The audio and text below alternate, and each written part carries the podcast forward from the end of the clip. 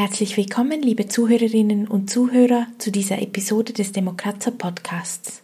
In dieser Episode mit dem Titel Die Demokratie von heute ist von gestern sprechen wir mit Elisabeth Bürgi darüber, wie künftige Generationen heute besser repräsentiert, ihre Grundrechte gestärkt und ihre Freiheiten und Lebensqualität garantiert werden können. Elisabeth Bürgi ist Rechtswissenschaftlerin am Center for Development and Environment an der Universität Bern und forscht in den Bereichen Recht und Nachhaltigkeit.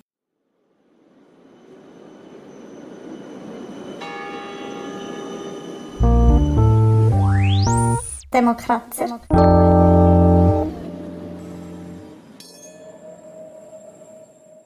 Inspiriert ist dieser Podcast vom Denkmal 2051 des Berner Generationenhauses. Noch bis am 29. Mai befindet sich im Innenhof des Berner Generationenhauses eine silberne Kugel, in der ein multimedialer Rundgang vom Urknall bis ins Jahr 2051 führt. Der Rundgang beantwortet die Fragen, woher kommen wir? Was haben wir erreicht? Wo wollen wir hin? Diese letzte Frage wird auch an die BesucherInnen gestellt. Wo wollen wir hin? Am Ende des Rundgangs lassen die Besucherinnen ihre Wünsche von einer Roboterhand aufschreiben. Die Wünsche werden gesammelt und im Innenhof vergraben. Dort bleiben sie bis ins Jahr 2051 und stellen den Grundstein des Denkmals für zukünftige Generationen dar. Unsere erste Episode dazu mit dem Titel Utopien für die Demokratie von morgen mit Ramona Sprenger finden Sie auf unserer Webseite, Spotify, Apple Podcast oder überall, wo es sonst noch Podcasts gibt.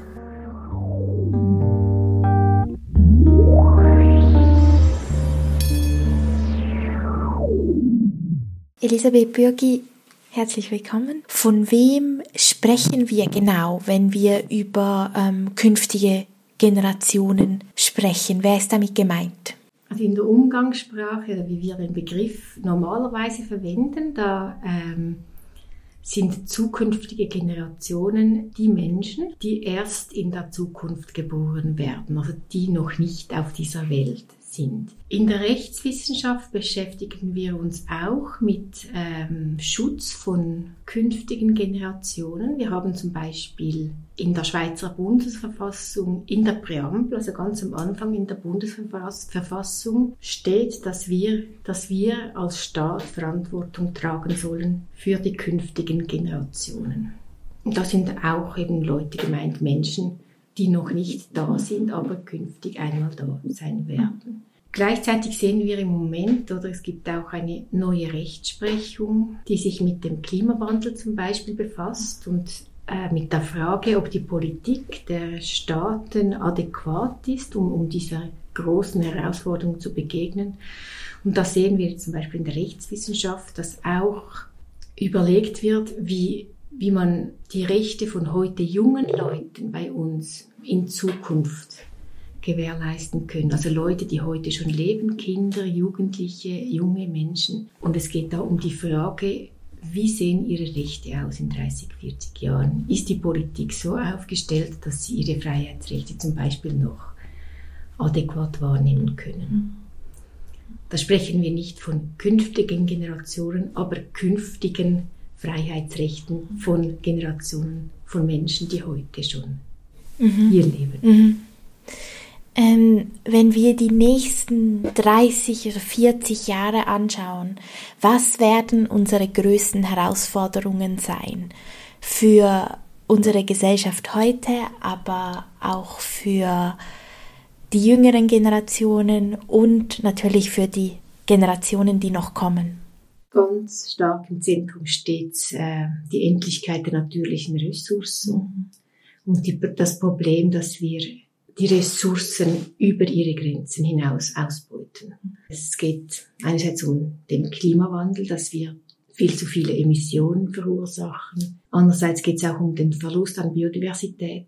Äh, es geht um den Verlust von Bodenqualität. Da Genau, aus dem Umweltbereich haben wir heute große Herausforderungen, die wir gemeinsam als globale Gemeinschaft angehen müssen.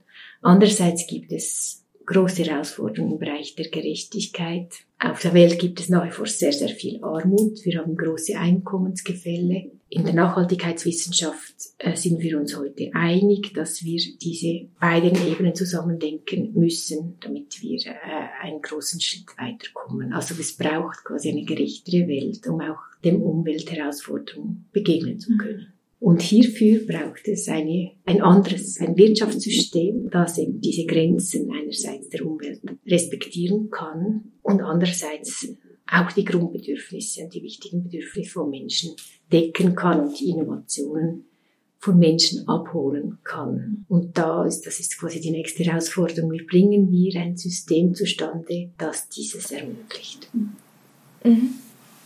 Können Sie uns den Begriff der Nachhaltigkeit noch etwas genauer erläutern und erklären, wie er auch in unserer Gesetzgebung verankert ist? Ja, das ist eine interessante Frage. Also Nachhaltigkeit oder nachhaltige Entwicklung, das ist heute ein zentrales Paradigma der politischen Entwicklung. Wie ist es dazu gekommen? Im Deutschen wurde der Begriff der Nachhaltigkeit eigentlich in der Forstwirtschaft entwickelt. Aufgrund der großen Abholzungen wurde sichtbar, dass wir ein Waldmanagement brauchen, das über die Zeit hinaus Bestand hat. Und die, die Waldwirtschaft gilt seither also immer wieder ein, als ein Vorzeigebeispiel, wo es doch die Politik geschafft hat, Grenzen zu setzen, Grenzen in der, zum Beispiel mit dem Prinzip, dass wenn, wenn ein Wald abgerodet wird, das wieder aufgeforstet mhm. werden muss. Das ist einer der Umweltbereiche, wo, wo doch das Umweltrecht sehr stark äh, entwickelt wurde, dass man den Wald dann trotzdem nutzen darf und der doch auch für die Menschen da sein darf quasi, aber dass es doch eben auch Grenzen hat, diese Nutzung. Diese Idee der Nutzen ja, aber innerhalb von Grenzen äh, wurde dann von der internationalen Gemeinschaft aufgenommen. Also in den 80er Jahren hatten wir auf internationaler Ebene so wie eine Spaltung. Es gab viele Akteure, die haben Umweltabkommen entwickelt. Im Umweltbereich sind sie aktiv geworden. Da wurden auch diese Umweltherausforderungen zum ersten Mal so richtig sichtbar. Auf der anderen Seite gab es wirtschaftliche Entwicklung und Wirtschaftspolitik und Menschenrechtspolitik, aber die haben sich wie, hatten keine Berührung miteinander. Im Auftrag der Uni hat dann diese Brundtland-Kommission den Brundtland-Bericht geschrieben. Es ging darum, um die Frage, wie können wir diese Bereiche miteinander verknüpfen. Und der Brundtland-Bericht steht heute immer noch an, am Anfang des Konzepts äh, nachhaltige Entwicklung. Sie haben schön aufgezeigt, wie man eben diese Bereiche miteinander verknüpfen kann und das geht nur, indem man die künftige Generation in den Blick nimmt. Der Bundlandbericht hat eben hat das Konzept der nachhaltigen Entwicklung definiert und sie haben dort argumentiert, dass es darum geht, einerseits die Grenzen der nachhaltigen Ressourcen und die Umweltgrenzen zusammenzudenken mit den Grundbedürfnissen der Menschen. Also, dass, es, dass wir eine Entwicklung brauchen, die sich eben innerhalb dieser Grenzen bewegt, aber auch die Grundbedürfnisse der Menschen ernst nimmt und die in die Zukunft schaut. Das ist so quasi das Dreieck der nachhaltigen Entwicklung. Wir brauchen eine Entwicklung, die für heute und für morgen gut ist, die für die Menschen gut ist, aber gleichzeitig auch die Umweltgrenzen berücksichtigt. Der Brundtland-Bericht hat eine ganz wichtige Entwicklung angestoßen auf internationaler Ebene. Die Schweiz hat dann die nachhaltige Entwicklung auch in der Verfassung verankert. In der neuen Verfassung ist sie an verschiedenen Orten, unter anderem zwei Artikel verankert. Und seither versucht eben die internationale Gemeinschaft, aber auch versuchen die einzelnen Staaten, diesem diese nachhaltige Entwicklung immer mehr zu konkretisieren und auch umzusetzen. Es ist bislang ein Versuch geblieben. Einige sprechen davon, dass es ein Jahrhundert braucht, um das System wirklich in eine nachhaltige äh, Richtung bewe zu bewegen. Es braucht Transformationsprozesse, Transitionsprozesse. Wir müssen auch in Wirtschaftsprozesse grundlegend neu denken, um, äh, um dieses Ziel dann auch erreichen zu können. Sie haben internationale Abkommen angesprochen. Sie haben aber auch erwähnt, dass es trotz verschiedener Abkommen und verschiedener Bemühungen trotzdem bei einem Versuch geblieben ist, nachhaltiger ähm, zu wirtschaften. Zu was verpflichten diese Abkommen, diese Verankerungen in der Gesetzgebung Staaten konkret? Also international, es gibt kein Abkommen zur nachhaltigen Entwicklung. es gibt kein, wir Juristinnen würden jetzt sagen, kein verbindliches Abkommen, äh, das die nachhaltige Entwicklung festschreibt. Wir haben aber Umweltverträge wie das Paris-Abkommen, das Klimaabkommen, das Biodiversitätsabkommen oder die Menschenrechtsabkommen, die die Staaten verpflichten, eine klima-, umweltfreundliche und menschenrechtsfreundliche Politik zu machen. Die Nachhaltigkeitsagenda, die bekannt sind ja diese Nachhaltigkeitsziele der UNO, die sogenannten Sustainable Development Goals von 2015, äh, die machen eigentlich nichts anderes als diese verschiedenen Abkommen zusammenzufassen, zu sagen, die müssen wir jetzt eben alle stärken, wir müssen sie umsetzen und wir müssen sie zusammendenken. Das heißt, wir müssen auch die Interessenskonflikte, die zwischen den einzelnen Abkommen bestehen, angehen. Das ist eigentlich der, das Ziel dieser Nachhaltigkeitsagenda. Und vielleicht ist noch wichtig ähm, zu erwähnen, dass im internationalen Recht, wenn wir, wir sagen, wir haben ein ein Menschenrechtsvertrag international oder wir haben ein verbindliches Klimaabkommen. Und wenn die Staaten auch verpflichtet sind, etwas zu machen, heißt das noch nicht, dass es auch passiert. Ja. Es gibt keine Weltpolizei, die ähm, verpflichtende Standards umsetzen kann. Es gibt viel eher so Soft-Mechanismen, die diese Umsetzung herbeiführen. Und es braucht auch immer, es braucht die Nationalstaaten, es braucht die Gemeinden, es braucht ganz unterschiedlich. Es braucht die wirtschaftlichen Akteure, es braucht die einzelnen Menschen. Nur dann kann man eigentlich internationale Prozesse auch, auch unterstützen und mit Inhalt füllen. Mhm. Ähm, habe ich oder hat meine Generation eine schlechtere Welt geerbt? Ja, das ist natürlich eine Frage der Perspektive. Ich würde jetzt äh, behaupten, dass im sozialen Bereich sie eine bessere Welt geerbt mhm. haben als zum Beispiel noch meine Mutter und meine Großeltern. Es gab auch, es hat viele Fortschritte gegeben. Wir haben heute viel mehr Freiheiten. Sie dürfen viel mehr. Es ist, äh, sie dürfen einfach ausprobieren. Sie können ihr Leben freier gestalten. Da haben sie wahrscheinlich eine einfachere Welt geerbt. Oder haben sie es einfacher als, als frühere Generationen es hatten, bei uns zumindest in der Schweiz. Was die Umweltfrage angeht, ist es etwas ambivalenter. Oder sie haben, wahrscheinlich ist die Luft sauberer als noch vor ein paar zehn Jahren. Andererseits haben sie eben längerfristige Umweltprobleme, mit denen sie konfrontiert sind. Und ja, da haben sie große Probleme geerbt. Die Frage ist, wenn, da, wenn man da die Schuld in die Schuhe schieben kann, das, sind, das ist ein System, das so gewachsen ist. Wir haben ein Wirtschaftssystem, das eben auf Ausbeutung von Ressourcen aufbaut. Mhm. Es gab immer wieder Kräfte, ich denke auch in den älteren Generationen, die versucht haben, das zu ändern. Mhm. Zum Teil gab es Änderungen, aber nicht grundlegender Natur. Aber sehr viele Generationen sind auch, oder viele Versuche sind auch gescheitert. Es sind viele Pfadabhängigkeiten entstanden in diesem System. Und wenn man etwas verändern möchte, irgend zum Beispiel Subventionen, im Erdölbereich abschaffen möchte, gibt mhm. es immer Leute, die leiden darunter. Mhm. Es gibt mhm. immer bei jeder Veränderung Verlierer und Gewinner. Mhm. Und wir haben heute ein sehr stabiles System, was aber auch fast nicht verändert werden mhm. kann. Und ich denke, das haben sie geerbt, vor allem ein System, das unglaublich unflexibel ist. Mhm. In der Schweiz stehen uns direkt demokratische Instrumente zur Verfügung die es uns eigentlich erleichtern sollten, ein solches System, dieses System, welches die Ursache ist unserer geerbten Probleme, zu verändern.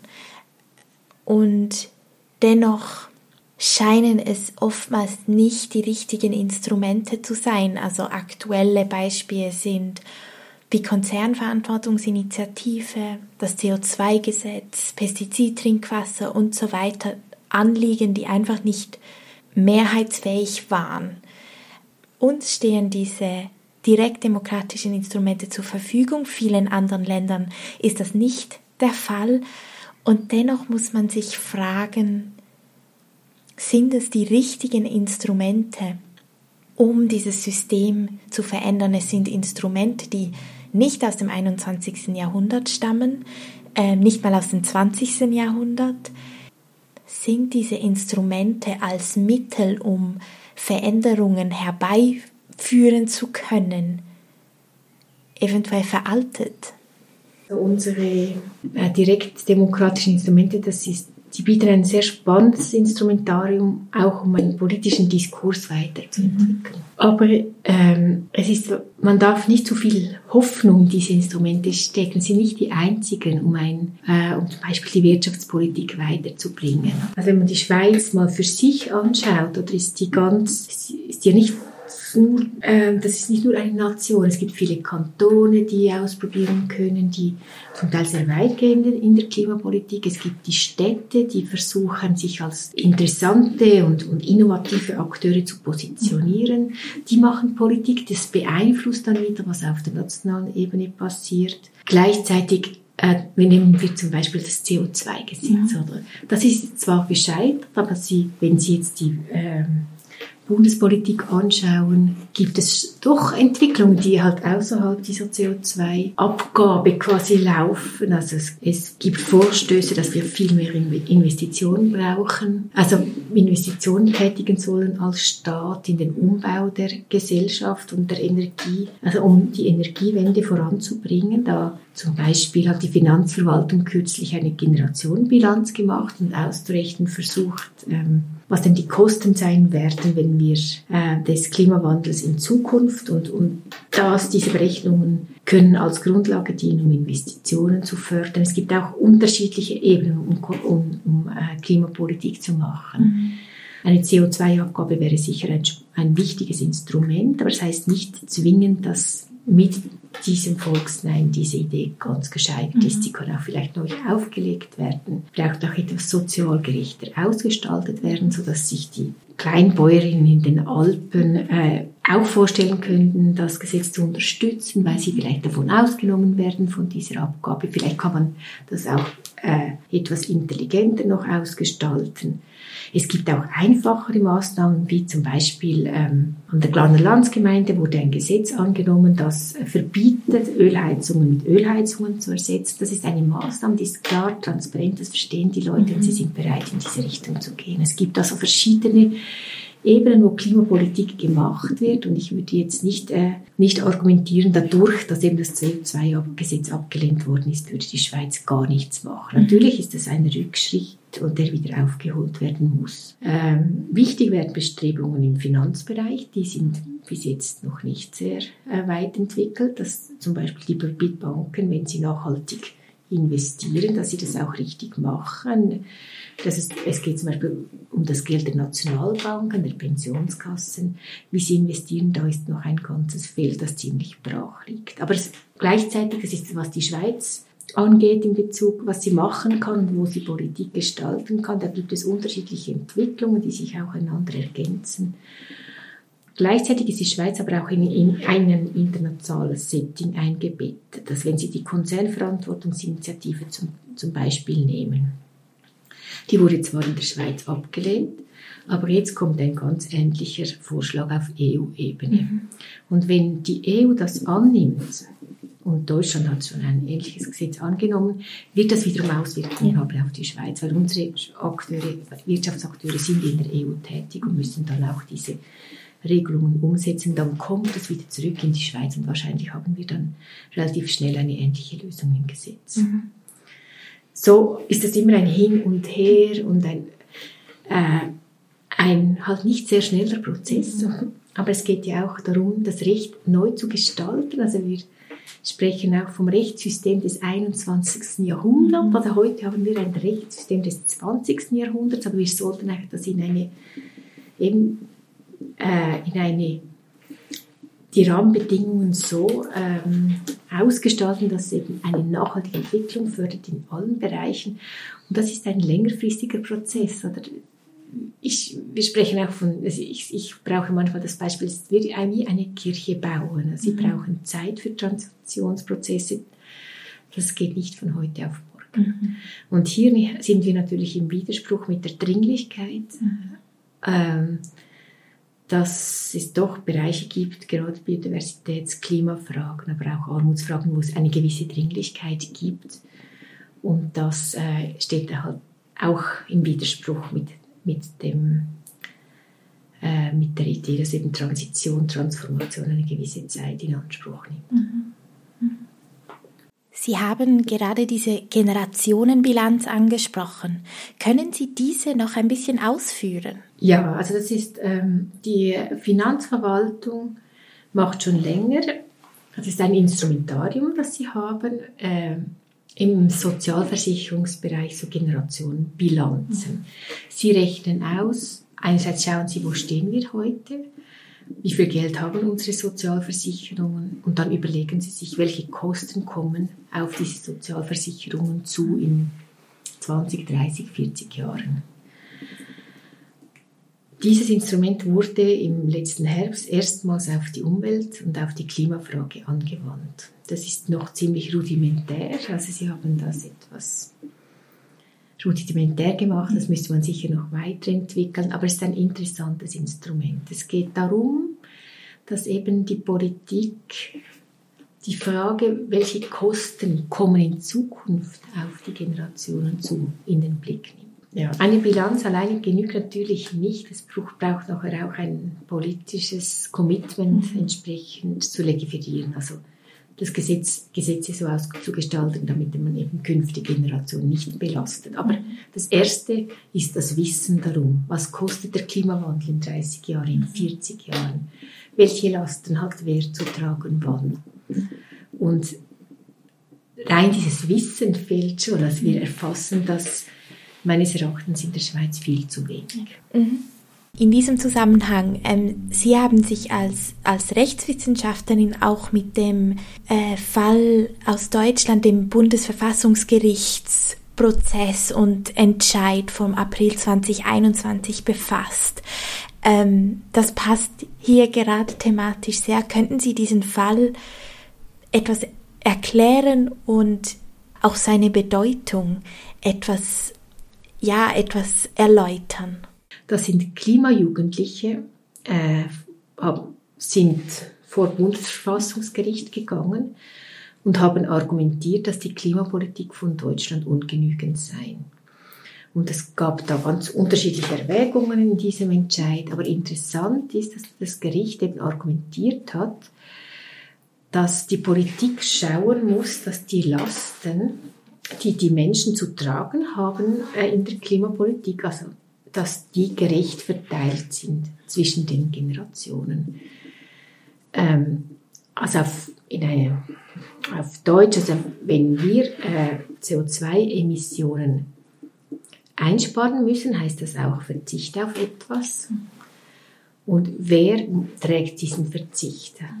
Und da hat das Gericht argumentiert, die Politik hätte sich zu wenig überlegt ob die Klimapolitik so ausgestaltet sei, dass das wirklich die künftigen Generationen oder die Leute, die heute jung sind, später nicht zu sehr belasten. Und dass sie doch das eben ausgleichen müssten. Und das ist ein sehr interessanter Gedanke. Da, da braucht es eine Politik, die die Kosten auf den Tisch legen kann. Bis 2050 brauchen wir das. Das ist der Entwicklungspfad. Äh, wenn wir heute nur so viel machen, heißt das für äh, die Leute in 40 Jahren, sie müssen diese und diese Kosten tragen. Mhm.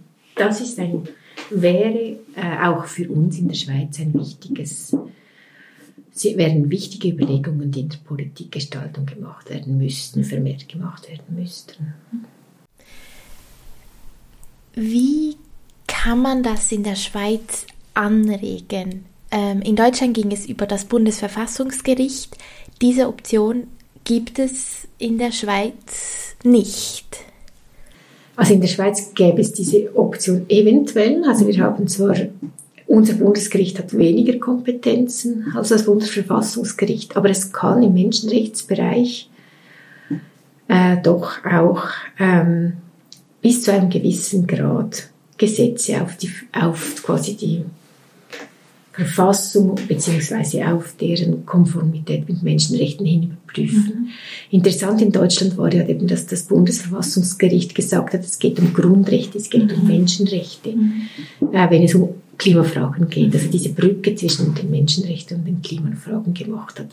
Theoretisch könnte man es in der Schweiz auch machen. Es wurde bis jetzt äh, hat das Gericht seine Aufgabe aber noch nicht so verstanden. Also es gibt eben keinen Fall, wo die jungen Leute das ähnlich wie in Deutschland eingefordert haben. In der Schweiz haben wir den Klimaseniorinnenfall, der ist etwas anders aufgestellt, weil es da nicht um die Frage der künftigen Generation geht, sondern um die ältere Generation und die Frage, ob sie besonders belastet ist vom, durch den Klimawandel. Aber ist die Justiz bei uns etwas schwächer. Das ist eben interessant. Man sieht das in verschiedenen Ländern, dass jetzt ähm, Gruppierungen versuchen, mit Hilfe der Justiz weiterzukommen. Das ist wie eine neue Ebene. Oder man, viele haben dieses Instrument jetzt neu entdeckt. Wir sprechen auch von Strategic Litigation. In der Schweiz ist das noch etwas weniger der Fall. Hat auch damit zu tun, weil wir diese direkt demokratischen Instrumente haben, die eben relativ schnell ergriffen werden oder wo wir uns gewohnt sind, diese zu ergreifen.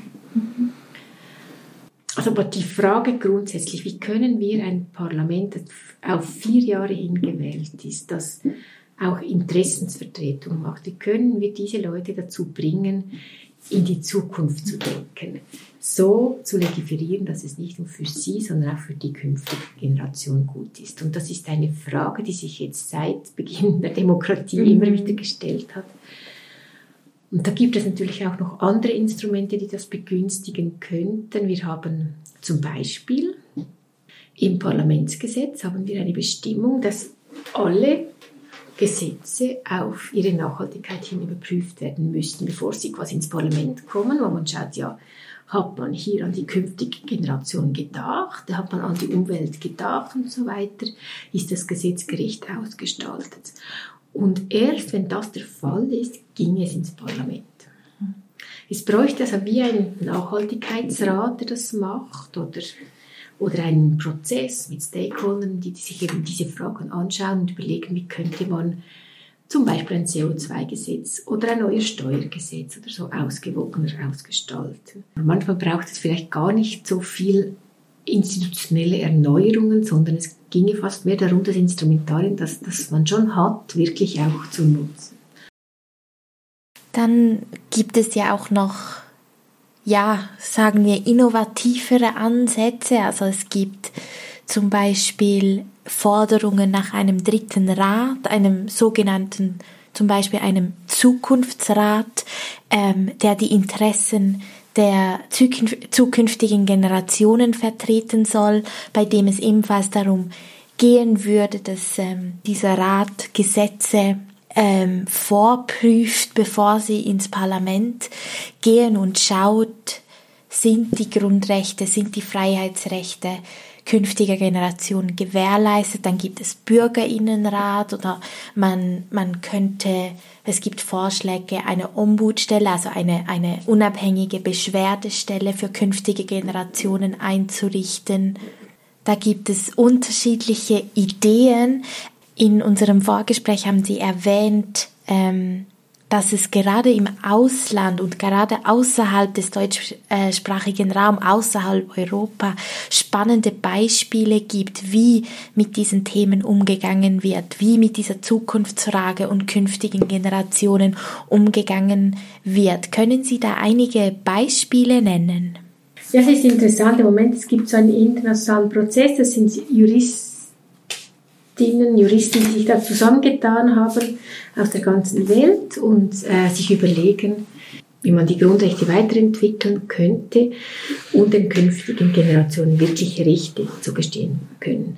Und im Rahmen dieses Prozesses werden auch, Prozesses werden auch Fälle aus ganz unterschiedlichen Ländern gesammelt, Rechtsfälle, wo die Gerichte sich mit den künftigen Generationen befassen. Und da sieht man das auch, wir denken immer oft an Europa, vielleicht noch an die USA, aber dass außerhalb dieses Raumes eine, eine, ganz, eine ganz interessante Rechtsprechung gibt, auch zu Fragen der künftigen Generationen. Es gibt Fälle aus Argentinien, aus aus Thailand, aus Pakistan und so weiter, aus Indien, äh, wo dieses Konzept angewandt wurde. Und äh, interessant. Also ganz grundsätzlich ist die Rechtsentwicklung nicht generell, aber ab und zu innovativer, auch in, in solchen Ländern wie Indien, Südafrika kennen ganz viele spannende Rechtsentwicklungen. Ecuador, Bolivien im Bereich der Rechte für die, auf Natur oder ähm, wer hat Zugang zu Gerichten und so weiter. Und da könnte man sicher viel aus äh, rechtsvergleichenden Studien lernen. Mhm. Als wir darüber gesprochen haben, ob ähm, meine Generation eine schlechtere Welt geerbt hat, haben Sie erklärt, dass wir sicherlich ein System geerbt haben, welches die Probleme, die wir aktuell haben, gefördert hat. Wie könnte ein neues oder ein, ein erweitertes oder ein verbessertes System aussehen, welches dann meiner Generation ähm, erlauben würde, eben nicht eine schlechtere Welt oder nicht so langfristige Probleme zu hinterlassen. Ich weiß nicht, ob wir ein neues, vielleicht habe ich es auch etwas falsch gesagt, ob wir ein neues Wirtschaftssystem brauchen oder eine neue Wirtschaftspolitik. Mhm. Mhm. Ähm, was wir sicher brauchen, sind ähm, Rahmenbedingungen, die auch Grenzen setzen. Also wir, unsere Wirtschaft bewegt sich ja innerhalb äh, heute schon oder innerhalb von gewissen Grenzen, die staatlich vorgegeben sind, dass sie haben Regeln, die sie beachten müssen und so weiter. Jetzt müssen wir einfach diese Regeln neu setzen. Oder wir müssen sagen, die Ausbeutung der Ressourcen darf so weit gehen und da ist Grenze. Ja. Oder wir internalisieren Kosten von äh, Ressourcen. Mhm. Oder wir verlängern zum Beispiel die Garantiepflicht für Unternehmen, damit sie eben nicht äh, um dieser Obsoleszenz zu begegnen, ja. dass Produkte sehr schnell kaputt gehen. Ja. Es gibt da Versuche, in, in, Frankreich haben die Garantiepflichten verlängert. Es geht darum, die Stellschrauben etwas anders zu setzen. Mhm. Und dann kann innerhalb dieser stärkeren Rahmenbedingungen, kann meines Erachtens die Wirtschaft immer noch ähnlich funktionieren, mhm. wie sie heute funktioniert. Sie ist auch innovativ, mhm. sie erzeugt auch Wettbewerb, der wiederum Innovation erzeugt und so weiter. Aber es braucht klare Rahmenbedingungen, viel klarere Rahmenbedingungen. Mhm. Ähm, wie die wirtschaftlichen Akteure heute funktionieren, äh, ist auch stark, stark ähm, mit dem Recht verknüpft. Also was ist eine Aktiengesellschaft? Das wird heute vom Privatrecht festgeschrieben. Mhm. Dass eine Aktiengesellschaft vor allem die Shareholders befriedigen muss, also die Aktionäre, das ist auch im Gesetz angelegt. Und grundsätzlich, wenn wir Wirtschaftsakteure haben wollen, die eben nicht nur diesen Shareholder Value im Kopf mhm. haben, mhm. sondern auch öffentliche Zielsetzungen als ihr Ziel anschauen, mhm. dann braucht es auch dort Anpassungen im Gesellschaftsrecht. Also die Konzernverantwortungsinitiative hat in diese Richtung gezielt, aber es gibt ganz unterschiedliche weitere Möglichkeiten, mhm.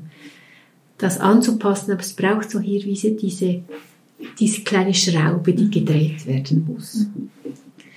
Und natürlich haben wir auch andere äh, Konzepte, wie zum Beispiel die Genossenschaften, die anders funktionieren, die anders aufgestellt sind und auch diese Gesellschaftsform könnte gestärkt mhm. werden. Mhm. Es ginge da etwas darum, an diese Wurzeln oder der der wirtschaftlichen Entwicklung ranzugehen. Ja. Mhm. Grundsätzlich bin ich überzeugt, dass wir ähm, die Demokratie stärken müssen, damit wir eben auch die Rechte und die Zukunft künftiger Generationen garantieren können. Ähm, wie Ihrer Meinung nach, wie können wir das erreichen? Also wichtig scheint mir, und ich glaube, das sehen wir heute auch, dass wir Demokratie nicht nur als, also gerade in der Schweiz, nicht nur so verstehen, als das Parlament entscheidet und die Verwaltung, dass die Regierung und dann haben wir noch ein paar äh, Volksinstrumente. Mhm.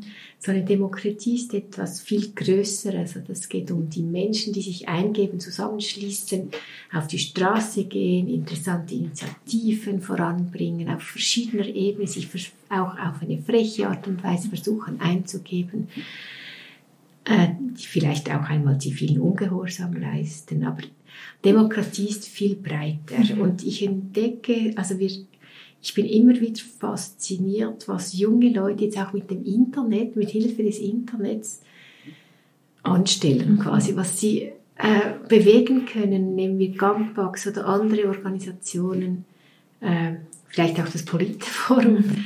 wie sie äh, Narrative gestalten können über, über Bewegungen, die sie unterstützen oder, oder äh, beginnen und auf Art und Weisen, wie sie sprechen und was sie einfordern. Also wenn Politik als ein Gesamtes verstanden wird, oder dann wird sie beweglicher. Was es aber braucht, ist in den alten Institutionen, das Parlament zum Beispiel, dass es eben geöffnet ist für Ideen von außen. Und da gibt es wie eine Barriere. Oder? Das sind die Parlamentarier heute sind, haben viel, viel zu tun mhm. und haben gar nicht Zeit, sich so auf diese Bewegung wirklich einzulassen. Mhm. Und da braucht es Brücken, die müssen noch erstellt werden. Mhm. mhm. Also natürlich können sie auch als junge, junge Leute zum Beispiel auch, die haben auch noch anderes zu tun, die wollen einfach das Leben genießen, hoffentlich. Aber wenn sich alle doch etwas engagieren in eine gewisse Richtung, mhm. also ich glaube, die Jungen, die spüren, in welche Richtung es gehen sollte. Mhm. Viele Junge, nicht alle, ziehen in die gleiche Richtung. Aber und sich doch einbringen, ihre Kraft einbringen können, hat das extrem viel Gewicht. Was ich etwas schade finde, ist, dass sich äh, nicht so viele ähm, engagierte Leute mit den etwas schwierigeren Prozessen auseinandersetzen oder mit den wie sagen denn, den großen Levers, den großen Hebeln, Finanzbereich, Steuerfragen, ähm, Handelsfragen, dort, wo doch vieles auch über einen großen Hebel verändert werden könnte. Es braucht manchmal auch das Unbequeme, dass ich vielleicht etwas einlesen in Themen, die man nicht so gerne mag oder ja, dass sich auseinandersetzen auch mit Wirtschaftspolitik und wir, das finde ich, ja. Mhm. Ähm, genau. Mhm. Aber es ist vielleicht darf ich auch noch etwas zur Zivilgesellschaft sagt und es scheint mir auch wichtig, auch für die jungen Leute, sich lustvoll einzubringen. Mhm. Also dort, wo es ihnen Freude macht und wo sie Kraft haben. Es geht ja nicht nur darum, etwas zu unterbinden, mhm. also den Klimawandel abzuschwächen zum Beispiel, es geht auch darum, das Gute zu fördern, ja. die guten neuen Innovationen zu fördern, wie man anders miteinander geschäften kann und so weiter. Und, und es geht auch darum, das Leben zu genießen, das Schöne des Lebens zu sehen und, und das miteinander zu verbinden. Das scheint mir wichtig, auch für die jungen Leute. Nicht, dass sie das Gefühl haben, ich, ich darf was nichts mehr essen und mhm. was nicht mehr machen, sonst bin ich eine Klimasünderin sondern hier eine gute Balance finden. Also es muss auch mit Lust verbunden sein. Also die Politik muss immer mit Lust verbunden sein, denke ich. Heißt das, dass wir nicht alles aufopfern müssen für, für unsere Nachfahren, für, für, für die künftigen Generationen?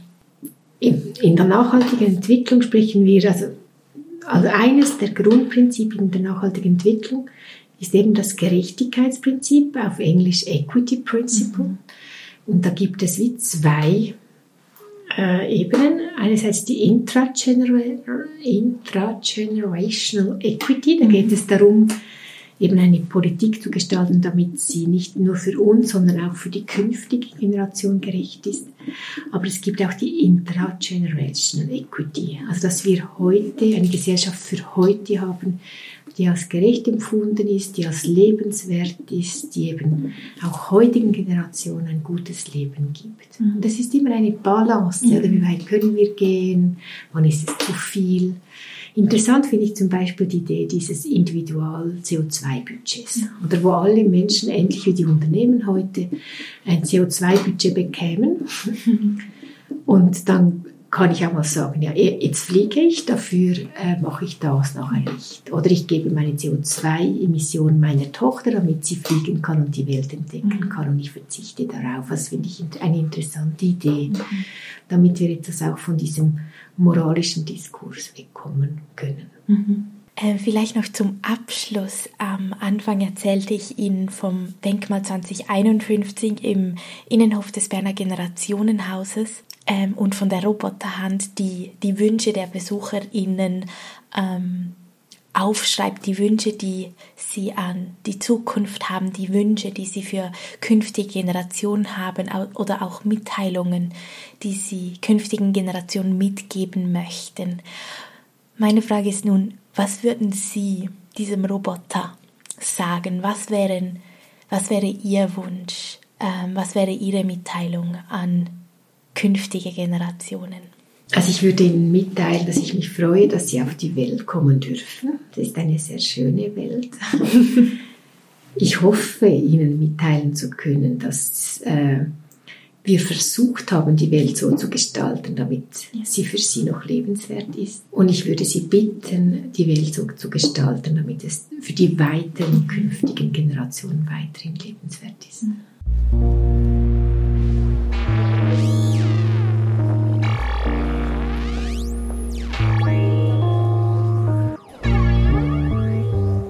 Demokratzer.